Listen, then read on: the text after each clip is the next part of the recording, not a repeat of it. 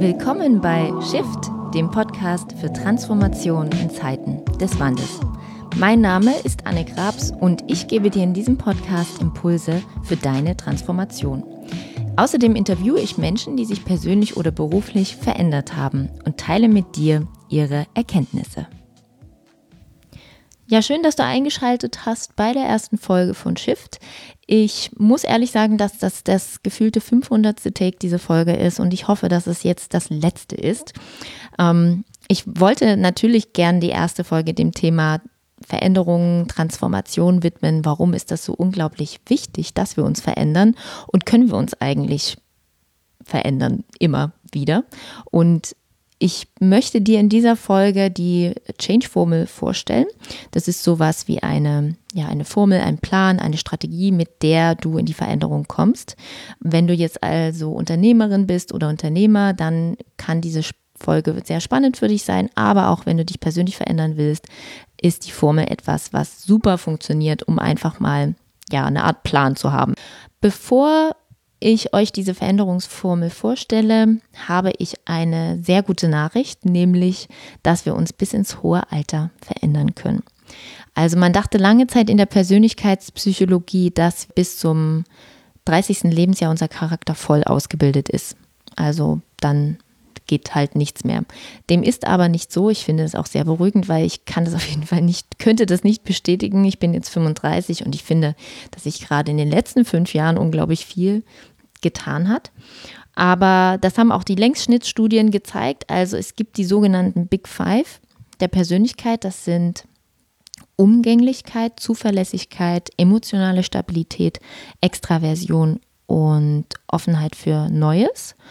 Und wir wachsen durch das Leben in einer Gemeinschaft schon mehr oder weniger automatisch in den ersten drei. Also Zuverlässigkeit, Offenheit und emotionale Stabilität. Nein, Entschuldigung. Zuverlässigkeit, Umgänglichkeit und emotionale Stabilität. So, jetzt habe ich es. In denen wachsen wir automatisch, einfach dadurch, dass wir in der Gemeinschaft leben. Da gibt es gewisse Regeln. Und ja, allein wenn wir ins Berufsleben eintreten, natürlich müssen wir da zuverlässiger werden. Und das gilt für ganz viele Bereiche des Lebens. Das ist sowas wie eine anthropologische Grundkonstante, kein genetisches Programm, sondern ist halt einfach so. Und durch dieses automatische Wachsen in diesen dreien ist es aber tatsächlich so, dass wir in dem Big Five Offenheit für neue Erfahrungen, dass der ab 40 abnimmt.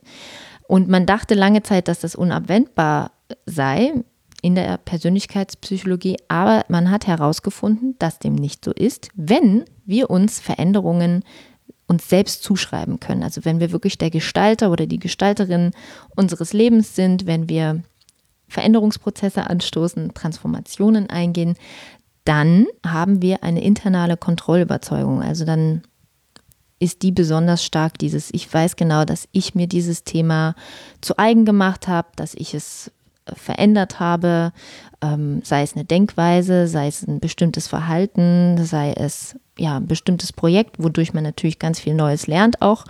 Und wenn man das hat, wenn man das tut, wenn man in die Veränderung geht, dann wächst die internale Kontrollüberzeugung. Menschen mit externaler Kontrollüberzeugung sind halt eher so, dass sie sagen, naja, das kam halt so von außen. Also ich habe mich verändert, weil das von mir irgendwie verlangt wurde oder weil ja ich in dieser oder jener Situation dann war und dann musste ich das so machen. Genau. Und hier noch ein kleiner Ausflug in die Psychoanalyse, nämlich zu Viktor Frankl.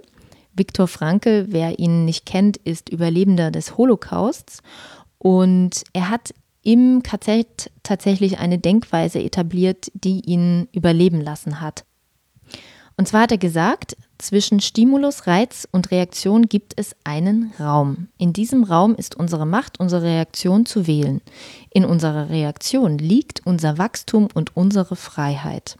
Man kann sich das jetzt so vorstellen, dass es einen zwei konzentrische Kreise gibt und der innere Kreis ist der Kreis von einem selbst. Also das ist die eigene Person mit den eigenen Gedanken und so weiter. Und da gibt es einen äußeren Kreis um diesen inneren Kreis drumherum. Und das ist der Kreis der äußeren Umstände. Also je nachdem, wie sich jetzt deine individuelle Situation anfühlt, ob du sagst, ja, ich leide darunter, dass ich zum Beispiel jetzt gemobbt werde im Job, dann ist das, das ist der äußere Kreis, das Mobbing im Job. Und dazwischen gibt es ja einen, noch einen Raum. Und das ist dieser Raum der Macht, der Macht, die Reaktion zu wählen. Also wie man damit umgeht, dass man gemobbt wird. Und diesen Raum hat Viktor Franke im KZ für sich erkannt. Also er hat den wirklich gespürt und umgesetzt, dass es den gibt und er hat auch andere Insassen dabei beeinflusst, positiv beeinflusst, dass sie eben auch überleben konnten, weil sie damit natürlich nicht mehr ohnmächtig waren, sondern sie haben einen Machtraum für sich entdeckt. Und das war unglaublich mächtig und unglaublich äh, kraftvoll. Und hat an, also ich habe auch an anderer Stelle gelesen, dass das sogar die Wärter beeindruckt hat. Ähm, ich bin in zwei Büchern auf Viktor Frankl dann nochmal aufmerksam geworden. Und zwar war das einmal die sieben Wege der Effektivität und einmal das Buch von Förster und Kreuz, nämlich Nein. Und ich kann die auch nochmal verlinken in die Shownotes. Und da wurde über Viktor Franke gesprochen und ich kenne ihn auch noch aus meinem Studium. Und ähm, ja, er selbst hat ein Buch geschrieben, trotzdem Ja zum Leben sagen und hat sein ganzes Leben dem dem, ja, dem Willen nach, nach Sinn im Leben gewidmet. Und was ich ganz witzig fand, er sagte auch, dass Unsinn total wichtig ist im Leben, weil bei der ganzen Sinnsuche und ja, der Frage nach der Sinnhaftigkeit der Dinge kann Unsinn total helfen, weil auch dadurch neue, man zu neuen Erkenntnissen kommt.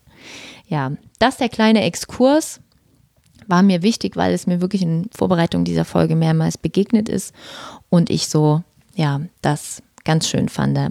Also, wir können uns verändern bis ins hohe Alter, wenn wir uns selber die Veränderung zuschreiben. Veränderungen sind auch noch aus einem zweiten Grund total wichtig, denn sie lassen uns innovativ bleiben. Also sowohl im Berufsleben als auch im privaten. Durch Veränderungen ja, bleiben wir innovativ, erfinden uns immer neu. Und ich möchte dich jetzt einmal einladen, das Leben wie das offene Meer mit seinen vielen Millionen von Wellen zu betrachten, die sich ständig brechen, wieder neu formieren und irgendwann ja schließlich an Land gespült werden. Und das ist so für mich sind diese Wellenbewegungen das Sinnbild für das Leben mit seinen vielen Veränderungen, Veränderungsprozessen. Jede neue Welle markiert eine neue Transformation. Es gibt natürlich große und kleine Wellen, so wie es im Leben sehr große Wendepunkte, aber eben auch die kleinen täglichen Erkenntnisse und Learnings gibt. Also manchmal ist es ja eine Textzeile in einem Buch oder eine Liedzeile, die einen erschüttern kann oder positiv was wenden kann oder umdrehen kann. Die Kunst im Leben ist es jetzt aber tatsächlich immer wieder auf eine neue Welle zu springen, denn ja, irgendwann ist ja jede Welle bricht eine Welle und so ist es auch, wenn man mm, eine Veränderung gemacht hat, ähm, in die Selbstständigkeit gegangen ist oder ein neues Produkt entwickelt hat oder sich persönlich verändert hat, dann kommt man ja zu neuen Erkenntnissen und der Nutzen der Transformation schwindet, wenn man nicht abspringt. Also wenn man dann nicht auf die, auf die, auf die neue, neue Welle geht, weil das spült einen ja dann wirklich irgendwann nur an Land. Diese, dieses Bild mit den Wellen habe ich aus dem Buch Illuminate von Nancy Doherty und Patty Sanchez. Die haben das da zum ersten Mal gezeichnet und zwar so, dass man mit jedem Absprung auf eine neue Welle auf, von einem Plateau auf eine neue Welle springt. Also man hat neue Erkenntnisse gelangt, erlangt und ist dann sozusagen mit sich, ist gereift und dann von da aus springt man auf die nächste ab. Ähm, also und insgesamt steigert sich das auch nochmal zu einer eigenen Welle. Und das fand ich so ein ganz schönes Bild, was sie da gezeichnet haben und auch die Klarheit darüber, dass wenn du nicht abspringst, dass du dann ja es verpasst, aus dem neuen Gewonnenen wieder was Neues zu machen. Und natürlich muss man mit jeder neuen Welle natürlich wieder kämpfen und wieder neue Erkenntnisse lernen und ja, sich wieder neu da hineinschmeißen. Und das ist auch ja nicht immer einfach, aber es ist eben notwendig, um innovativ zu bleiben, sowohl im Job als auch für einen persönlich, weil sonst bleibt man stehen oder ja, man bleibt auf der Welle stehen oder sie bricht und dann spürt sie an Land. Und ähm, noch ein Zitat dazu aus dem Buch Tell Me. Darüber bin ich ursprünglich ähm, auf das Buch gekommen von den beiden. Und in dem Buch Tell Me, wie sie mit Storytelling überzeugen von Thomas Pützak, gibt es nochmal ein Zitat dazu, was es für mich ganz gut auf den Punkt bringt. Wer rechtzeitig das Neue träumt, springt, kämpft, klettert und ankommt, der bleibt auf der Welle, anstatt unterzugehen. Und damit man auf eine neue Welle springt, braucht es natürlich ähm, Mut.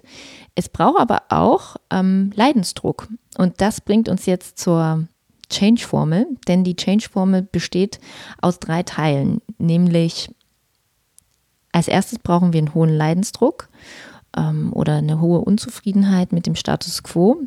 Wir brauchen eine Vision und wir brauchen Klarheit über die ersten ein bis zwei Schritte zur Realisierung der Vision. Das sagt die Change-Formel. Und ich habe sie zum ersten Mal gehört von meiner Freundin Jeanne, die ähm, in einem Retreat mir diese Formel oder uns diese Formel erklärt hat. Und da ging es eben um Freiheit und Veränderung. Also wie kommen wir in die Veränderung, wie kommen wir vor allem ins Engagement, ins soziale und politische Engagement.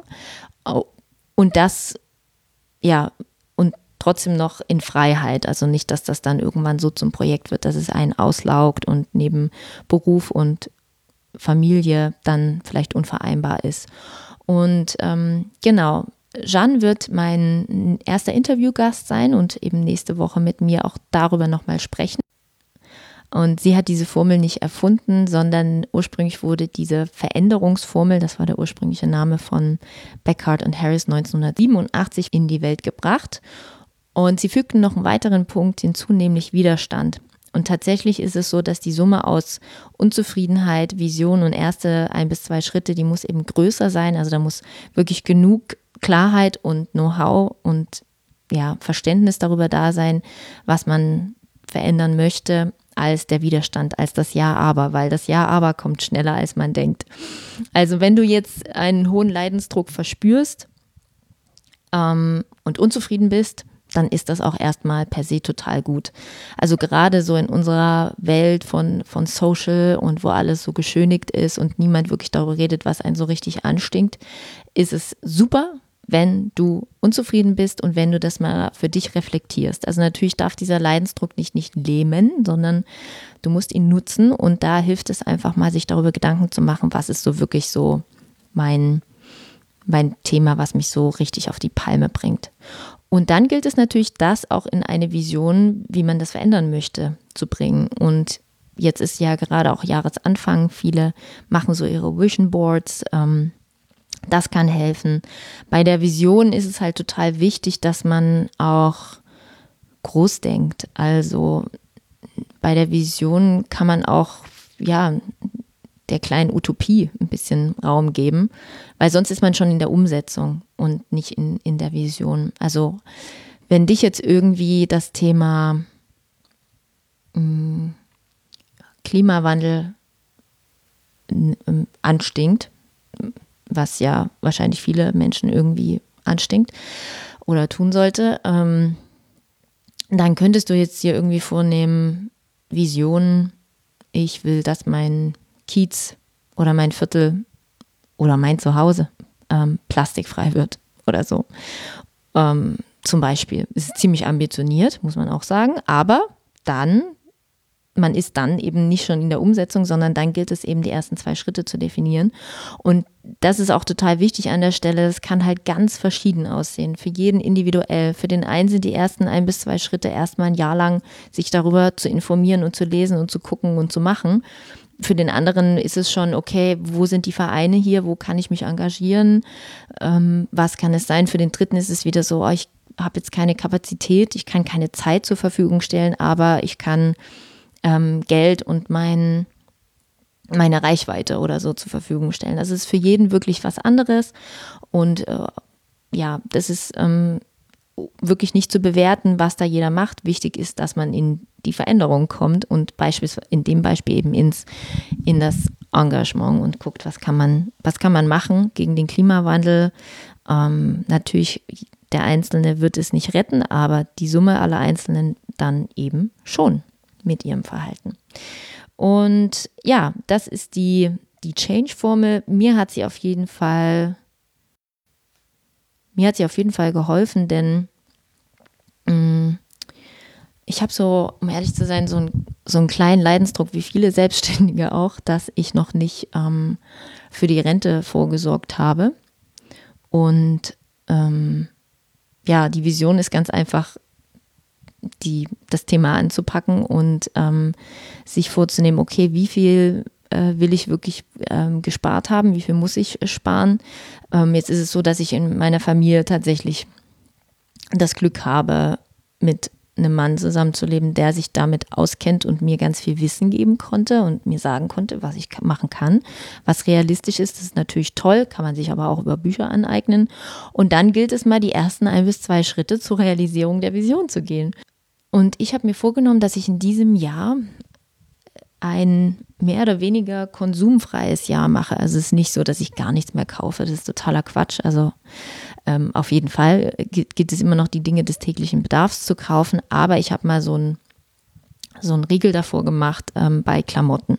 Also einfach keine Klamotten mehr. Und ähm, weil da kommt ja auch einiges zusammen übers Jahr und auch jeden Monat, wenn man das nämlich doch tut.